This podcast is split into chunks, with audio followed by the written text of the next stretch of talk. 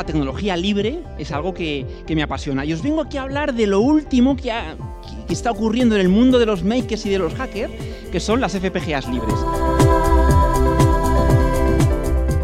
Empezó persiguiendo a los malos en 2004 y después de aburrirse trabajando como abogada durante más de 10 años, decidió abrirse paso en el mundo de la tecnología. Y a continuación nos va a hablar de los aspectos legales del cloud computing.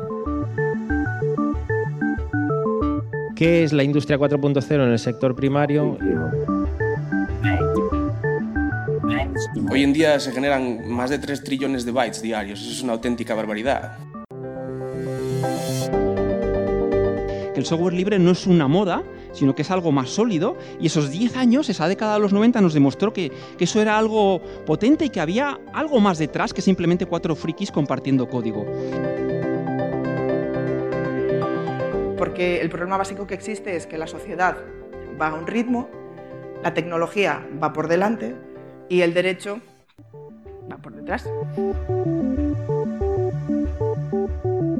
Solo en el año 2009 se generaron tantos datos como en el resto de la historia hacia atrás. Bueno, pues eh, recién terminada LibreCon 2017 en eh, Santiago de Compostela, tenemos el placer de hablar con eh, compañeros podcasters que están también no solamente, bueno, pues formando parte de la organización como ponentes, sino pues también como podcaster informándose y igual que estamos haciendo en Compilando Podcast de todo lo que aquí se ha cocido en las jornadas que hemos vivido junto a, Jorge Lama, el productor de No Legal Text Radio, ese podcast que, bueno, pues se lleva poquito, pero que está pegando muy fuerte dentro del mundo de los eh, podcasts eh, dedicados al software libre y a un aspecto tan especial como es eh, el aspecto legal dentro de nuestro mundo y nuestra esfera de influencias, como es el software libre y GNU Linux con Bárbara Román y con José Manuel Sendín, sus locutores y especialistas en este mundo legal dentro del software libre. Lo primero, gracias por acogernos también en Santiago. Muchísimas gracias a ti por venir a vernos. Y habéis disfrutado, supongo igual que yo, de una LibreCon estupenda, ¿verdad?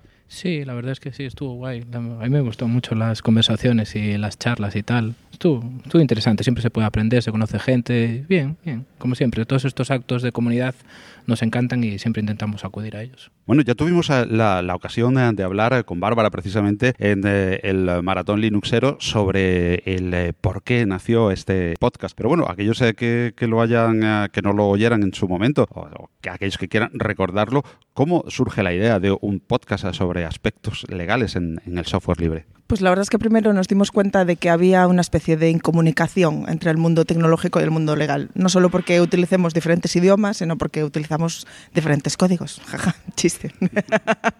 Nunca mejor dicho. Y por otra parte, eh, conocimos a Jorge Lama, nuestro productor, que nos ofreció la posibilidad de hacer un podcast. Y aunque al principio no lo veíamos muy claro, creemos que es una forma muy interesante de poder difundir la información, de poder contribuir a que la gente tenga más conocimiento sobre el mundo legal dentro de lo que es la tecnología, que es un ámbito muy específico y de pasarlo bien, echar unas risas. Además, eh, profesionalmente os eh, dedicáis a, ejercer eh, como, vamos a llamar, abogados de software libre.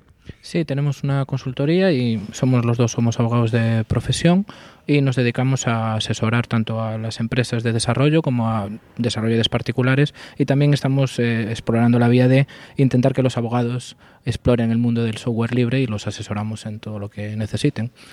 Pues e, esa iba a ser precisamente mi siguiente pregunta. ¿Cómo se lleva el mundo del software libre, digo, como herramienta de trabajo para los abogados? ¿Hay herramientas específicas eh, para este tema, para el ambiente legal, eh, llamémosle? ¿O hay herramientas que, aunque no sean específicas, sean generales, se puedan aplicar bien al, al mundo o al día a día del desarrollo del trabajo de un abogado? Pues a ver, por partes, ya que el destripador. Por una parte tienes a los abogados, que son un colectivo que en su mayoría vive en el siglo XIX y que se creen que un portátil es una máquina de escribir que enchufas y que tiene batería. Y por otro lado, en cuanto a herramientas, es verdad que existen herramientas que en su día a día a los propios abogados les ayudarían a hacer su trabajo, pero es que aún por encima existen herramientas específicas para ellos. Un poco más sencillitas, ¿sabes? Con los botones más grandes para que puedan usarlas.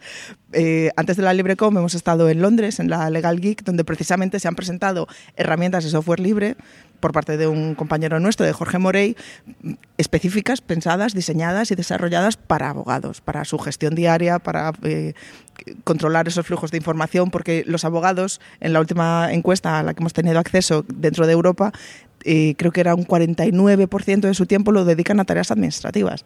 Entonces, la mayor parte de los abogados en España que trabajan solos en despachos pequeños estarían más que agradecidos de recibir esas herramientas. ¿Cuál es el problema? La comunicación, que a ellos pues o no les llega porque no les hablas en su idioma o bueno, están muy ocupados con su vida para descubrir la rueda, no lo sé. Yo creo que también has dado con una palabra mágica y que nosotros eh, desde Compilando Podcast insistimos en el software libre y en el mundo GNU Linux, la comunicación es bastante deficiente, mucho más en un aspecto quizás más novedoso, porque primero mm, parece que siempre en el mundo del derecho primero surge lógicamente el hecho en sí, la relación en sí y después el derecho que lo regula, ¿no? Parece que el software libre ahora es cuando se extiende a ámbitos empresariales, a ámbitos de uso más allá del, del friki o de la comunidad eh, muy endogámica, muy, muy interna y eh, ya está en la nube, ya está planteando problemas eh, legales que antes no planteaba. Es tan difícil establecer una comunicación al exterior dentro de dentro del software libre o es el propio software libre el que impide esa comunicación, la comunidad o las formas no habituales eh, de, establecer, digamos, vínculos con el exterior del software libre? Pues yo creo que hizo mucho daño la, una publicidad que se hizo durante muchos años que decía que el software eh, libre, especialmente Linux, era solo para gente que sabía de informática, que instalar Linux que era algo complicado. Entonces eso como que caló mucho y la gente dijo, mira, yo soy un profesional, necesito que el ordenador me facilite la vida, yo simplemente doy sí a todo, instalo, todo me va bien, no tengo problemas de drivers, de incompatibilidades, entonces tiraron por la calle fácil, ¿no? Y la que te vendió la administración y las grandes corporaciones de instala en este caso Windows en concreto o Mac o lo que sea y olvídate el resto. Lo otro son para informáticos y tal. Ahora hay una tendencia inversa porque se ve que no es complicado. Las distribuciones, digamos que eh, se desarrollaron con el paso del tiempo. La comunidad creó la, instalación de instalaciones de las eh, distribuciones muy sencilla y tal. Entonces ya hay una tendencia a volver a, que se facilite el acceso y que todo el mundo quiera eh, por lo menos probar. Nosotros siempre que hablamos con gente siempre intentamos eh, que usen software libre. Le decimos, mira, lo, más sencillo, ¿no? Pero que es un paso, ¿no? mira, no, no compres Office 365 o Office no sé qué, instálate LibreOffice, es exactamente lo mismo, no vas a tener problemas, es fácil de utilizar se lo instalamos o usamos con él, se lo enseñamos y es como un primer paso, ¿no? Dicen, bueno, tampoco es tan complicado y tal. Entonces intentamos democratizarlo en el sentido de que todo el mundo vea que no hay que ser un especialista para sacarle partido y aparte ves que le sacas partido a tu ordenador y que la vida es, igual de sencilla que utilizando las, las, privativas. Y eso no es lo que nosotros intentamos. Y por la comunidad yo creo que ahora también se está utilizando una técnica buena que es abrir, eh, abrirse, hacer meetups, eh, hablar con la gente, hacer actos como este, todo tipo de, eh, de eventos que permiten que la gente lo conozca y que vea que no es una cosa de gente rara, oculta, como bajo una capucha y tal, y que bueno, que todo el mundo lo puede utilizar y que la cuestión es simplemente probarlo. Una vez que la pruebas y ves que de verdad el, mundo se puede ver de un prisma distinto desde la ventanita o desde la manzana, pues lo pruebas y nosotros evangelizamos siempre, eso como mínimo. Bueno, eh, dentro de un software privativo con unos eh, cánones muy estándares, eh, muy conocidos, muy apegados a una serie de propiedades intelectuales que ya venían dándose en las, pues en el cine, en las obras escritas, en la, música, pues más o menos empiezan a copiar prácticamente un copyright que casi todos medio entendemos y es casi universal, entre comillas, lógicamente hay sus diferencias. Llegan esta gente de Linux y esta gente del software libre y sacan la GPL1, la GPL2 la Apache, la... Eh, bueno, esto debe ser un lío legal impresionante, ¿no? Pues sí, eh, sí, no. A nivel legal, al final una licencia de software es un contrato, con lo cual no hay que hacer una ley especial para conocer cómo funciona un software, pero sí que la multitud de licencias que existen, sobre todo en el mundo libre, genera un poco de confusión. Al final, lo que tienes que decidir es qué es lo que quiero. Quiero que se use, quiero que se me reconozca, quiero que se distribuya, quiero que sea el sistema operativo que más eh, se instale en los ordenadores de mi país y en función de eso elegir la licencia. Pero muchas veces no es tan difícil entender cuál es la diferencia pues, entre las versiones 1, 2 o 3 de una misma licencia o entre dos licencias que parecen compatibles entre sí y al final no lo son. Y una pregunta que puede parecer del millón. ¿Qué es más importante, el tipo de licencia a elegir para quien desarrolla y quien pone a la venta o al servicio de la comunidad eh, el software o en vuestra experiencia como abogados o para la empresa que lo implementa en eh, su cadena productiva, llamémosle así, y que al final hace uso de ese software? ¿Es más importante para el productor del software o para el eh, que lo va a usar, el tipo de licencia u otra que, que se elija? Esto es como preguntar qué es más importante en una compra-venta, el comprador o el vendedor. No, pues depende de parte de quien estés. Yo personalmente lo que creo es que las licencias deberían importar mucho más a quienes crean el software, porque es el estándar de uso que le van a dar a su producto, bueno, al resultado de ese proceso imaginativo de diseñarlo y desarrollarlo, que al usuario final, que realmente, bien sea un, particular o una empresa, sí que tiene más opciones para utilizar si no le gusta esa licencia mucho.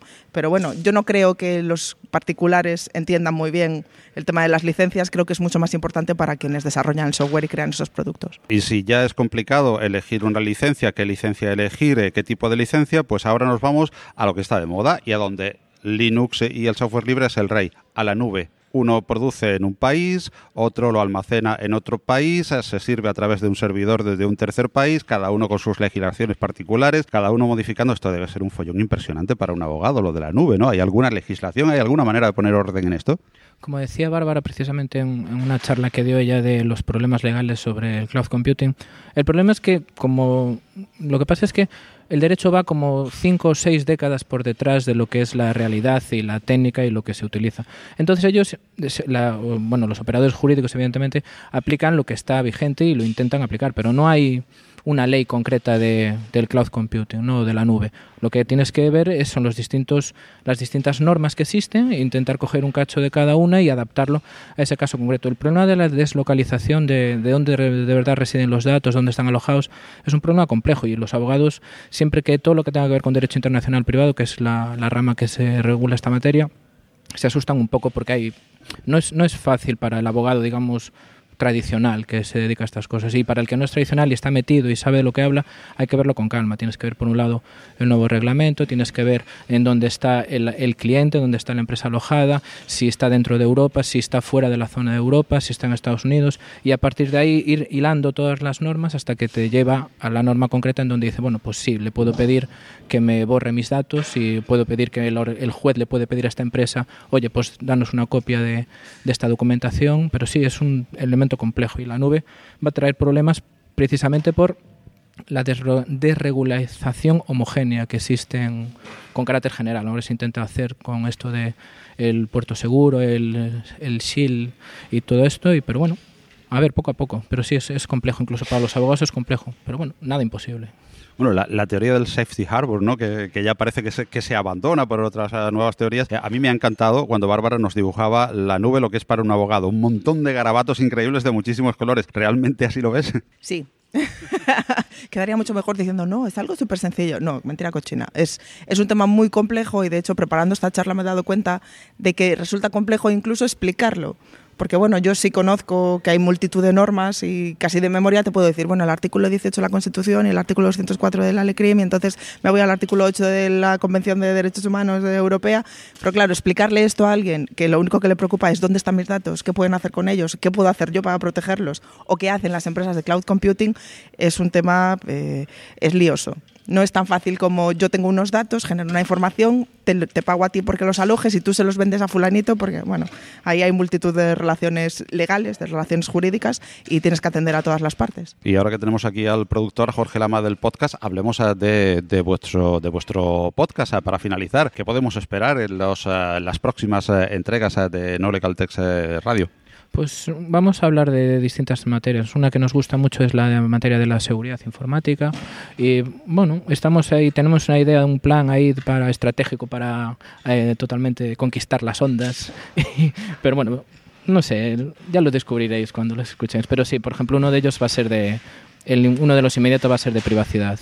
O sea, los problemas de seguridad informática y todas estas cosas. El black hack, el grey hack, el white hack y todos estos malos. Muy bien, pues muchísimas gracias. Animaos a seguir por ese camino, a que sigáis sumando oyentes, que sé que os va muy, muy requete bien, a seguir en esa línea. Muchísimas gracias por sumaros a la comunidad de, de podcast de, de, GNU Linux y en un aspecto tan, tan desconocido y tan especial como es el, el, tema legal. Muchísimas gracias a ti, Paco, en especial, y a toda la comunidad podcastera que nos ha dado una bienvenida más que cálida. Sí, muchas gracias tanto a ti como a todo el mundo por escucharnos y, bueno, nos seguimos oyendo, como dicen por ahí.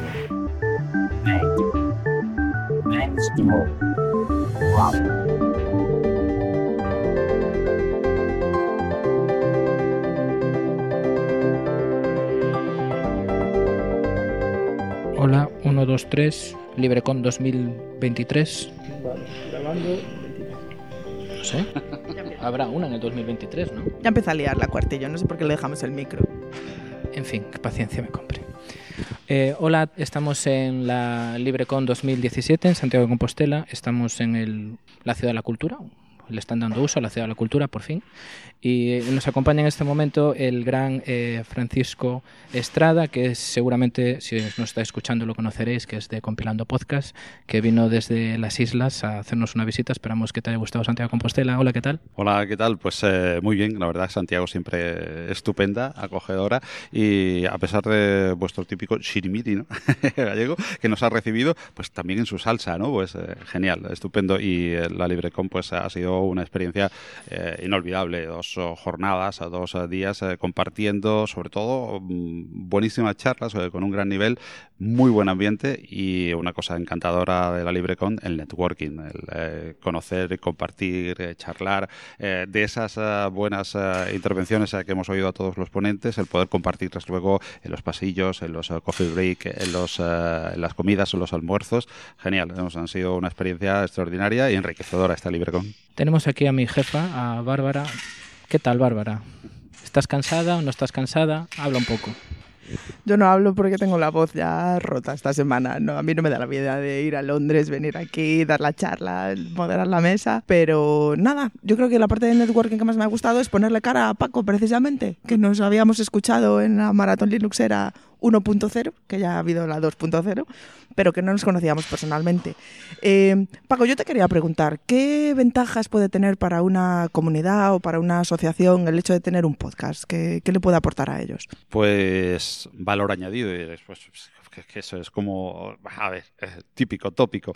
No, a muchísimo valor. Es una manera de comunicar, eh, pues eh, que mm, aunque muchos se quisieron ver, y esto es casi pues algo muy similar a la radio, ¿no? Aquello de que el vídeo mató a la estrella de la radio, pues parece que YouTube mató todo lo que fuese simple y llanamente audio, y sin embargo el audio con los podcasts en auge en Estados Unidos sobre todo, parece que empiezan a remontar también en Europa y, y algo en España, pues eh, pueden aportar una vía de comunicación realmente Fácil, entre comillas, de producir, digo fácil porque no es realmente demasiado costoso de producir, costoso en tiempo sí, pero quizás no, no en medios, eh, producir un podcast eh, de una calidad más o menos decente como para eh, ser eh, pues eh, la imagen, el medio de comunicación, la forma de llevar pues eh, tu producto, tu idea, la filosofía de una comunidad, llamémosle, se- sea lo que sea, si estás en una empresa, pues eh, la imagen de tu producto, si eres una comunidad, pues la imagen de esa comunidad, el mensaje, la filosofía y muy directa para una manera que, de hacer que siempre habrá y que no va a tener que mantenernos pendientes de, de una pantalla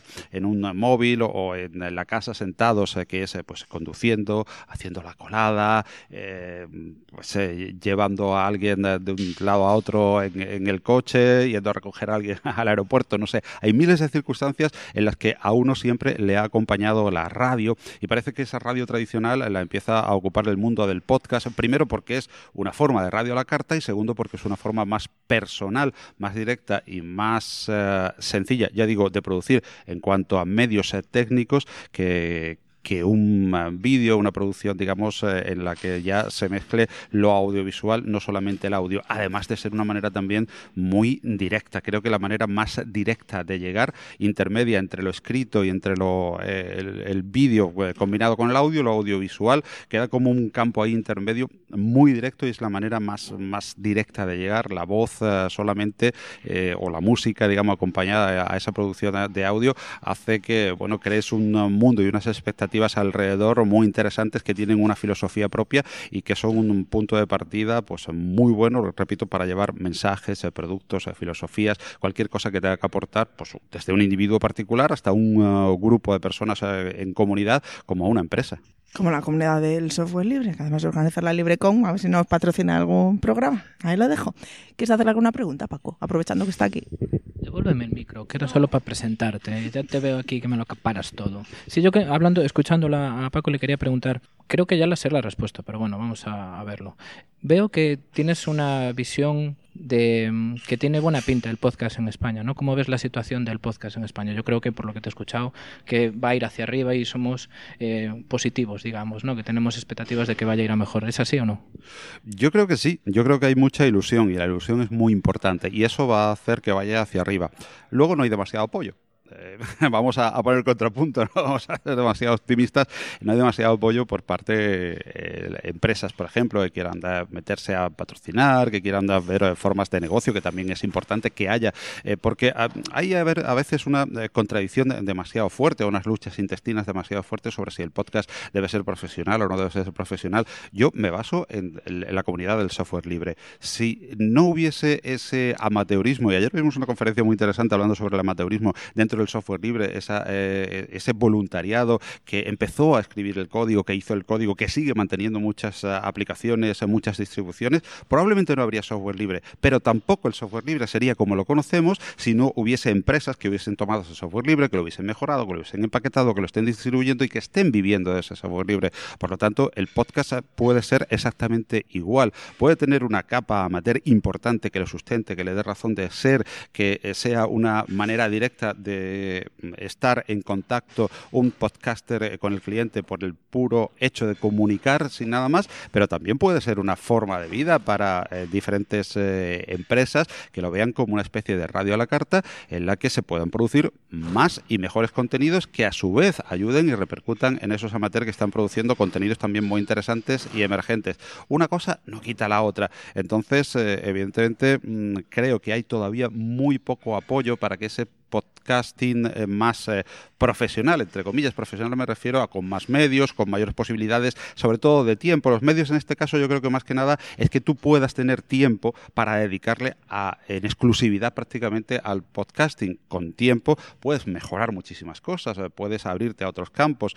¿Le puedes quitar frescura porque el amateurismo le da frescura? Sí y no. Digo, en son dos aspectos complementarios y que se pueden enriquecer uno de otro. Y el segundo peca. El primero sí hay mucha ilusión, hay cada vez más podcasts, incluso en nuestro mundo, en el mundo de software libre, lo cual me, ilusiona.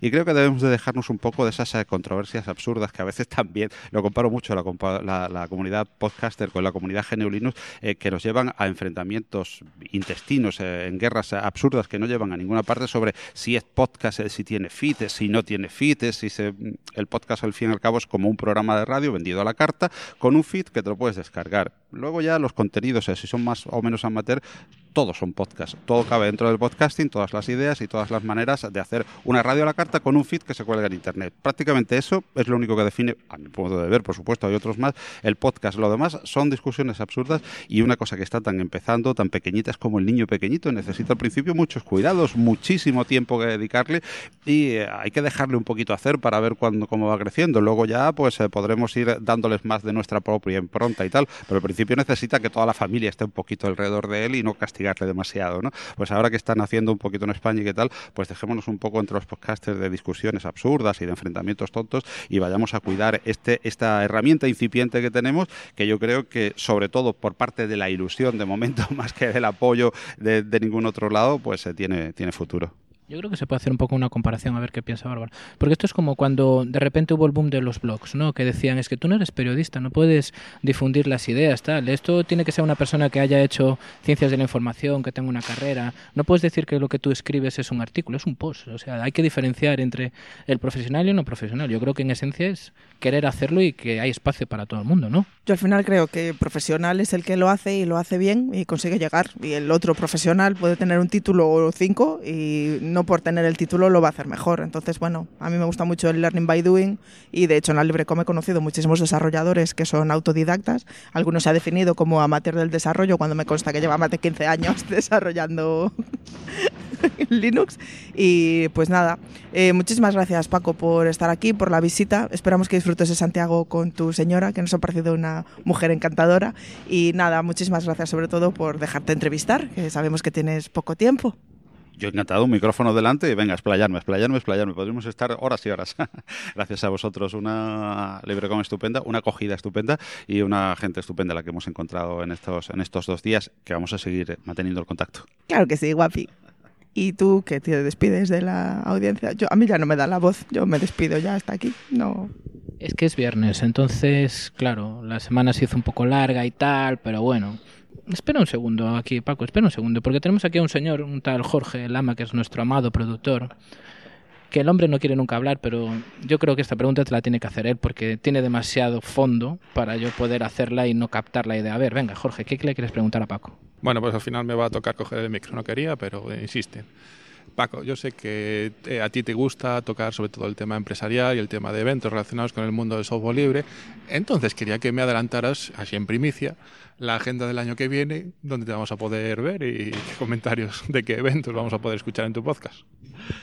Pues eso, eso es complicado, es complicado saber porque cuando uno no se dedica profesionalmente, como hablábamos antes, a esto y, lo saca de su tiempo libre, pues, eh, pero bueno, me gustaría, eh, por supuesto, eh, estar en, los principales eventos en la próxima LibreCon, que será, creo, en Bilbao, no si sigue la, alternancia. También tenemos este año en Almería, tuvimos el Academy Internacional en, julio y en julio-agosto probablemente tendremos la WADEC, que es el gran evento de desarrolladores, eh, pero del otro escritorio, de Genome. Por lo tanto, eh, será interesante también tenerlo aquí en, España. Y eh, Open Expo en, Madrid, en fin, hay una serie de, eventos que, no, no, queremos perdernos, sobre todo con lo bien que nos hemos encontrado, la verdad, sea dicha, y no es porque estemos aquí en la LibreCon, a la LibreCon hay que volver a Bilbao y muchos años más. Santiago, Bilbao, Santiago, Bilbao, ¿no? Bueno, o, si no Santiago, eh, es como son en Galicia, ¿no? Porque son las dos sedes normales, ¿verdad? Sí, es a gasol. ¿eh? Ahora últimamente se está haciendo alternando Santiago, Santiago Bilbao y esperemos, bueno, sitio hay, la, ya ves que la Ciudad de la Cultura, aunque haya costado miles de millones y tal, es un sitio bonito y se pueden hacer cosas chulas en la, en la Ciudad de la Cultura. Bueno, yo si me dejáis hablar estaré hablando aquí 200 horas. si escucháis un ruido de fondo son los señores que están eh, diciendo es viernes, hay que irse y tal. Eh, el día fue largo, llevamos dos días aquí hablando y explicando el software libre y haciendo comunidad. Y bueno, simplemente pues gracias por escucharnos. De nuevo gracias a, Paco por hablar con nosotros. Escuchad eh, Compilando Podcast, que es muy interesante. Es uno de los podcasts que yo escucho con, con frecuencia y bueno, pues nos vemos en el siguiente episodio, que no sé cuándo será, pero un día de esto será. ¿Verdad, Bárbara? Venga, despide tú. Adiós.